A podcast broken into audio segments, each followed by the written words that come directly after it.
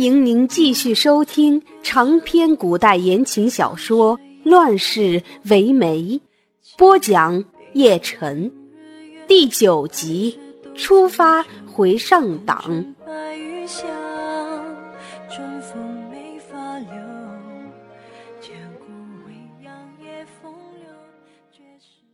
夫人一走，宣平侯重又坐回了位子上，不自然的咳了咳。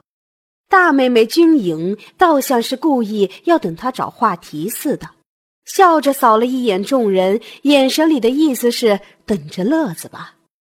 小的时候，两个妹妹没少捉弄这个比他们大了三岁的哥哥，说是捉弄，其实也是出于喜欢。哥哥什么都会，经常带他们在后花园里挖芍药根儿、做风筝、捞小鱼儿。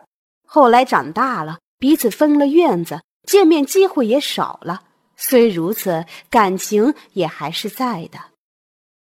君齐看哥哥半晌都没有再开口的意思，急得都想自己带他开口。君颖一早知道他想解救兄长，看他正张了嘴要说话，就在桌子底下给了他一脚，他也只好闭口了。宣平侯没什么聊天的兴致，便望了一眼众人，眼睛落在了右下手穿着粉红色裙子、上面用银线绣了许多展翅蝴蝶的女子，放下了杯掌，饶有兴趣似的问道：“你就是苏家的那位才女？”苏王忽然听见宣平侯对他说话，而且没说他别的，说的正是“才女”二字。他倒真是喜出望外，万万没有想到他是记得他的。别人不知道，但他心里清楚，这句话是有个源头的。那是三年前，他和张静定亲后没多久的事。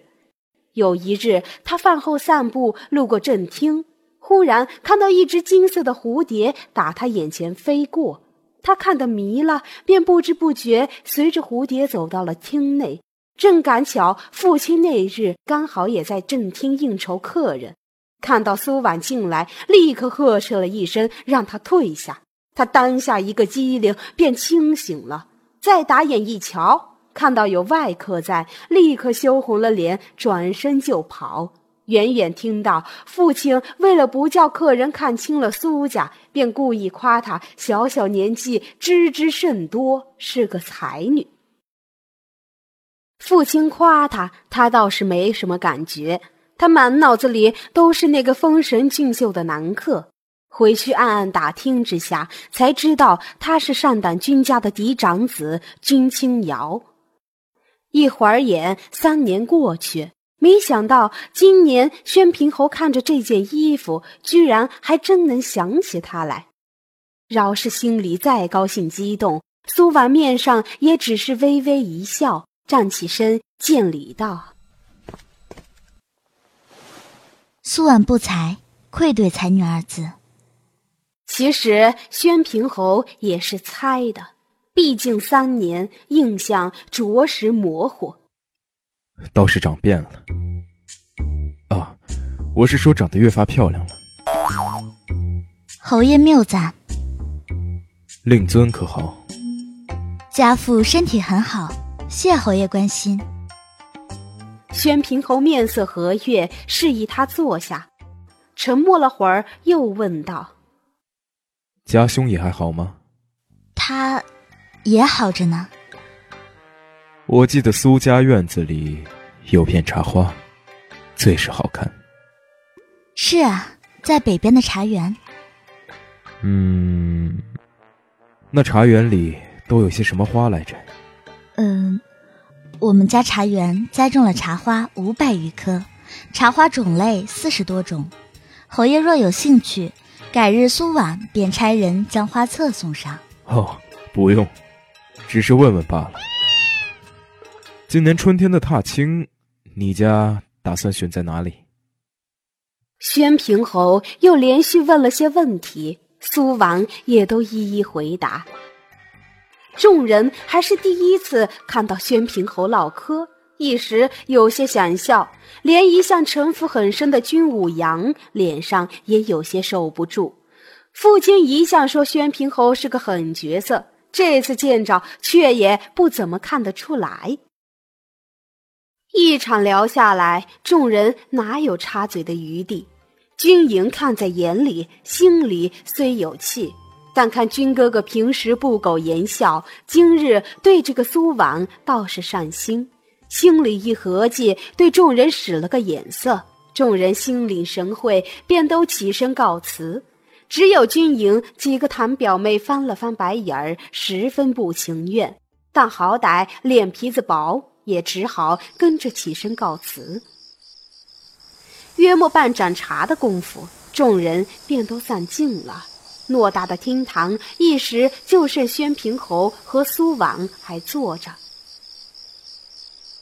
宣平侯因有事情，早就想走，当下便扶了扶衣服站起来，飘动的衣袍扰乱了寿炉上稀疏的冷香，对人坐着的苏婉说了声：“你也早点休息。”抬脚便要走人，苏婉眼中有些许黯淡。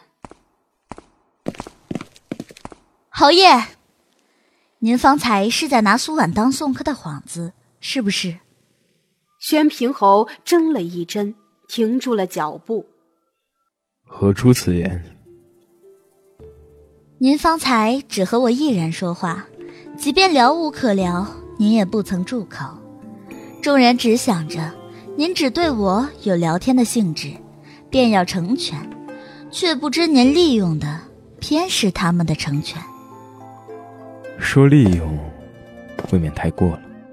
苏婉一时口快。还请侯爷恕罪。宣平侯看了一眼苏婉，整个晚宴到现在，他翻正儿八经的看了这名女子，不免客气了一下：“我送你回院子吧。”不了，苏婉只是一介小女子，不劳侯爷费心。叶天。二十位之一的叶天如风一般忽然出现，手中握着的刀在月光下闪着冷白的寒光，把苏婉和身边的丫头吓了一跳。你不愿我送，就让叶天送你吧。叶天波澜不惊的眸子看向苏婉，说了一句“请”，冰一样的冷。苏婉不敢再多说什么。又扶了扶身子，转身就走。回到院子的时候，五儿十分不解的问自家姑娘：“小姐，宣平侯要送你是多好的事儿啊！你为什么不让他送？白白错过这个机会，多可惜啊！”哼，目光短浅的丫头，她这招使的是欲擒故纵。若是答应了宣平侯，自己在宣平侯的眼里也只能落得几分眼熟。相反，他不答应他，一是为了不让他轻看他；再是虽舍了一个独自相处的机会，但却能留他在心里多一些表象之外的东西。这可比那几分眼熟要重要的多，以后见面的机会还多着呢。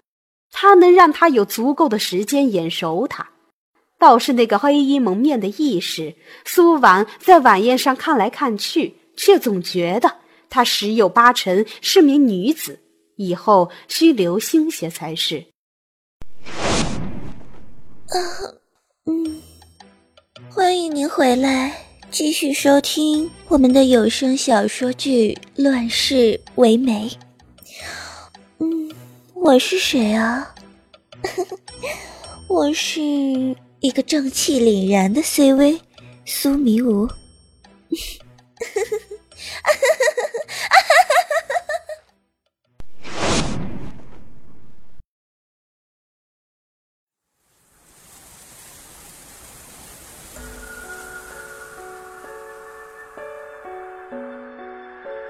子九，从此以后，少七就是你师傅。教你剑法。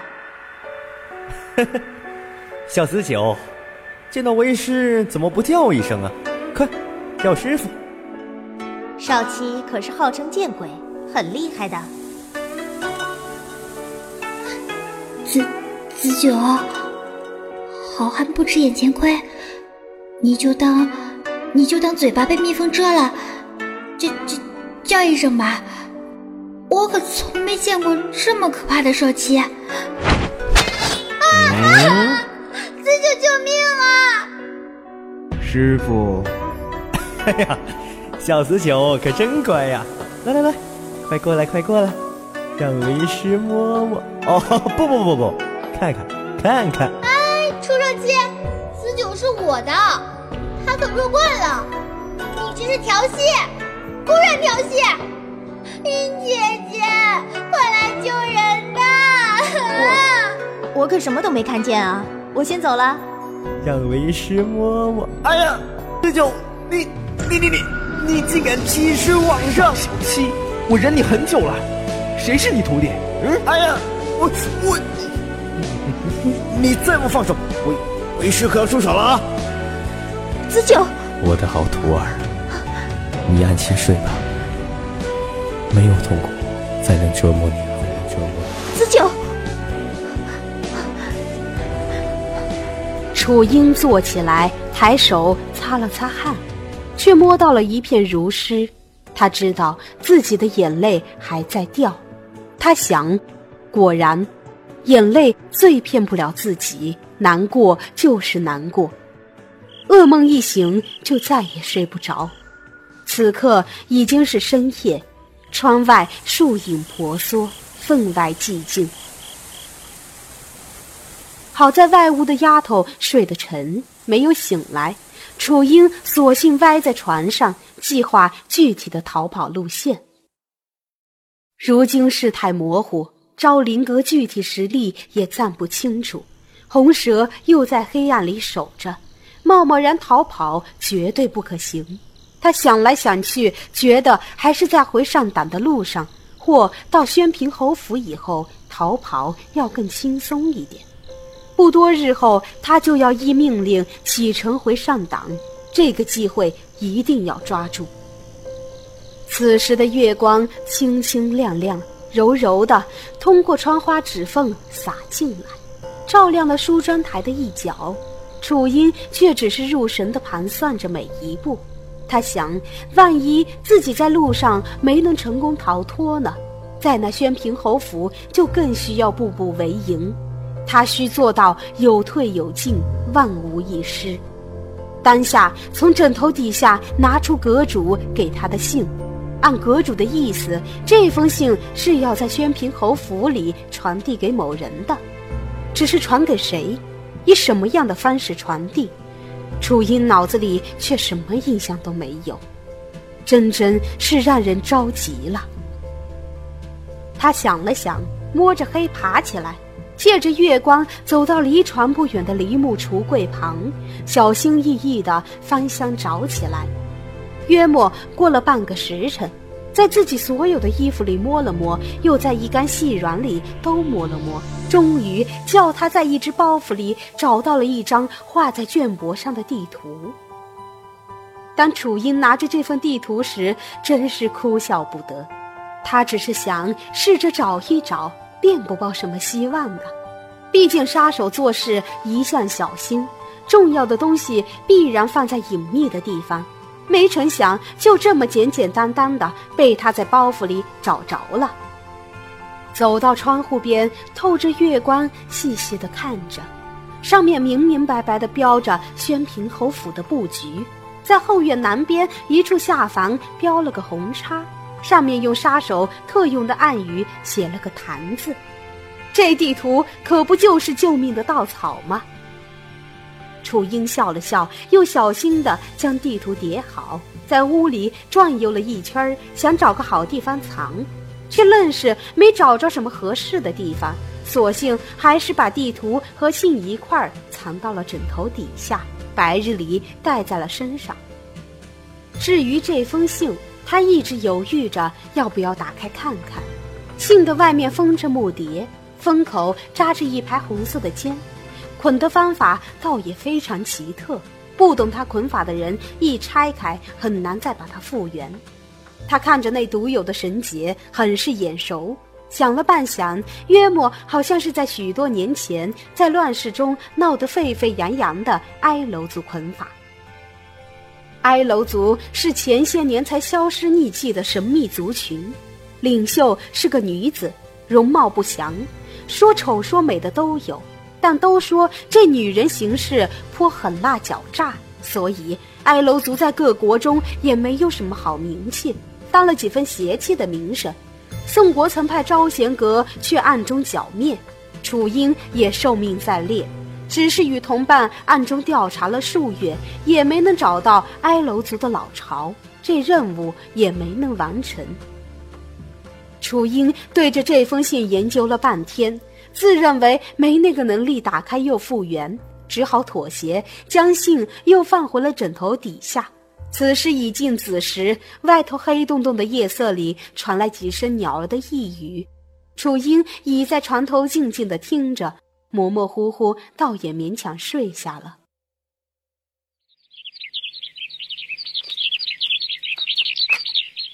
嗯，厨房的玉米羹还没送来吗？来的时候看到已经开盖了，估计这会儿正在路上呢。这副耳坠子也不错，小心一些。我来吧。行了行了，你看你们都挑的些什么？全都是姑娘家带的东西，恐怕连太夫人身边的丫鬟都看不上。要大方些的，至少还能上得了台面的。啊，这也不行，那也不行，都挑了三天了，全姑苏的珠宝行帖子都在这儿了，怎么就没有一样？入得了您老人家的眼呢？不要着急，不要着急，我们再挑挑。哎，再有两三天，夫人就要回上党了，怎么可能不着急呢？过来用了早饭再找吧。夫人可万万使不得，哪有下人和主子一块坐下吃饭的？说出去会说我们没规矩的，要是传到上党那府上，就更不好了。也罢，是我疏忽了，还好有婆婆提醒。刘嬷嬷见她这样，不免又要担心起来。她年纪大，这些内院的事最懂，越是高门大户的，里面那些不为人知的事就越多，人也越有心机。只这次楚英落水来姑苏养身子一事，刘嬷嬷就觉得。后院那些个小姐大姐的耍手段的本事，也不比他们这些杀手差到哪儿去。是以这次单是送寿礼，也要好好挑选挑选，不能叫他们寻找半些错处。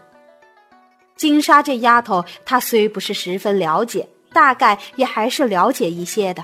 性子横，人却是好说话，臣府不能说没有，却是远远不够。要不然，怎么能在这些年到现在还挂在四级尾巴上呢？阁主若迟迟不叫他回去，时间久了，难保不会被那些富贵小姐轻养。只这么想想，刘嬷嬷就一肚子担心。我的好夫人哟，你倒是什么都不懂，乐得清闲。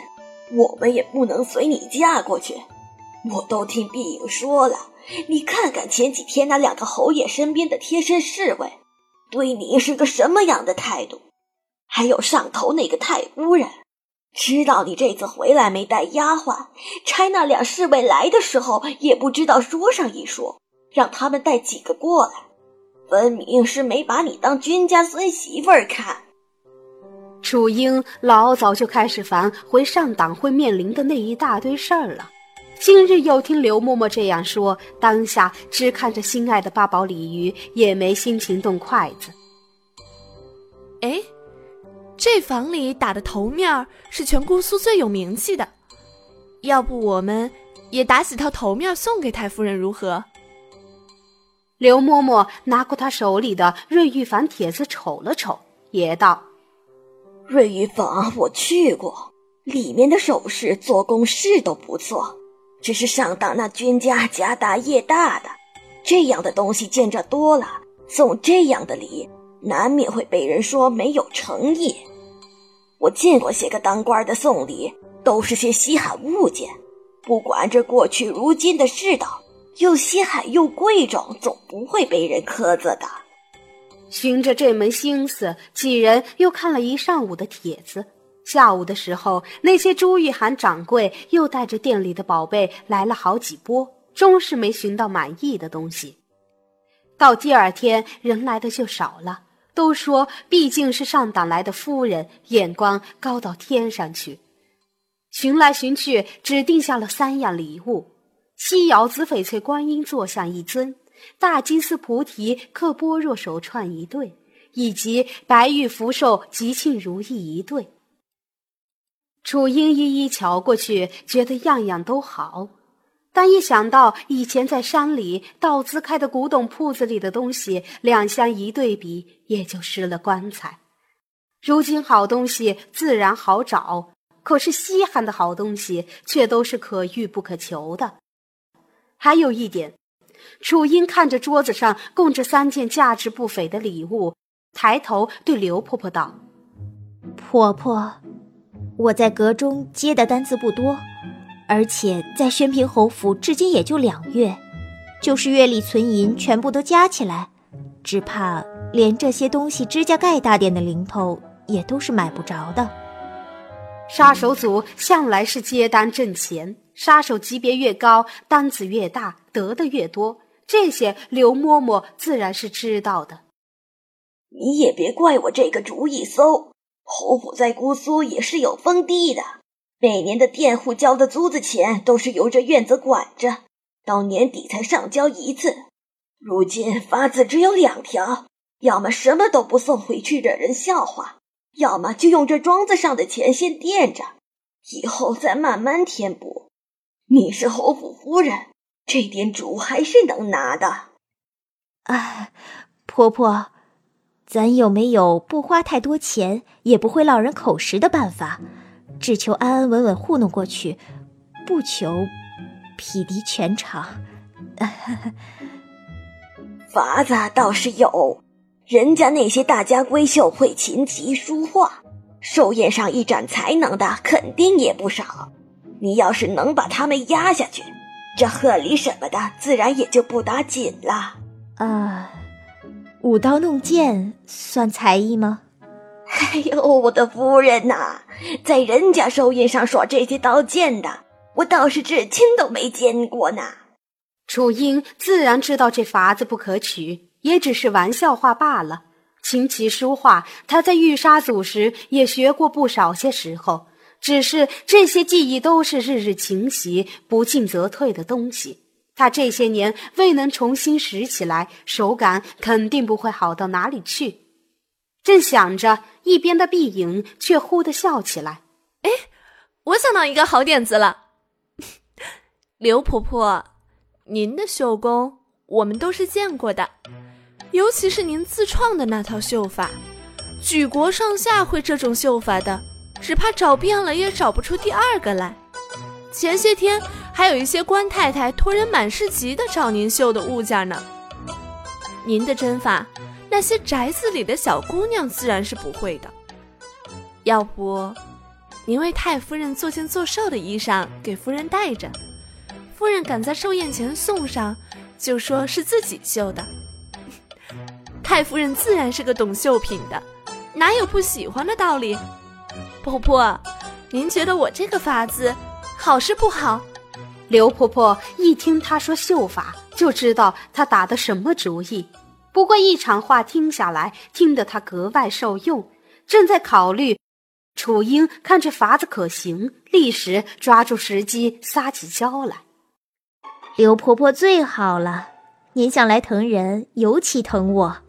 您老人家再帮帮我一次。我日后一定会报答您的。刘婆婆脸上露出稀罕表情，这是奇了。你个丫头，平日里也没看你这般软言软语，要什么东西也总跟谁欠你债似的。今天是日头打西边出来了，还是我这个老婆子眼花了，耳朵也背了？楚英心里一紧，不过马上反应过来，刘婆婆说的是附身在自己身上的短命女。于是羞愧道：“自打这次入了府，我才知道谁对我是真好。平日里也真不该那般蛮横无理，终究伤人又不利己。你知道就好，但我们对你再好，也不能日日随你身边。这世道恶人多作怪，即便是对你好的，也未必能长久。你可莫要忘了自己的身份。”刘婆婆说完这话，就觉得自己是多嘴了。能在前院生存的人，能有几个是善茬？就连这个丫头，虽说看着傻，但也未必真傻。只怕再过个几年，也会和红蛇那些一级杀手一样。见楚英虚心点头应着，他也正好翻过这个话题，说正事儿。做衣裳这法子是可取，只是你再过两个日子就得走。这时间哪能赶得上啊？